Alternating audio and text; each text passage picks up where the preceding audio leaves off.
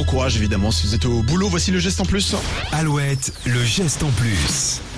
Il fait beau, mais frais, mais c'est le temps parfait pour remonter à vélo pour aller au boulot. Oui, de plus en plus de citadins ont adopté le vélo taf, c'est-à-dire aller au travail à vélo. La Fédération française des usagers de la bicyclette, la FUB, a dévoilé son baromètre des villes cyclables et le Grand Ouest est très représenté. Parmi les grandes villes où il est agréable de se déplacer à vélo, on retrouve Bordeaux, Tours, Angers, Rennes et Nantes. Et puis on a des médailles d'or aussi. La Rochelle est numéro 1 pour les villes moyennes, Saint-Jean-de-Mont pour les petites villes et la Tranche-sur-Mer et Bretignolles sont respectivement première et troisième du classement pour les villages. Alors pour info, pour celles et ceux qui souhaitent acquérir un nouveau vélo, les aides de l'État sont prolongées jusqu'au 31 décembre 2023. C'est une aide sous condition de revenus.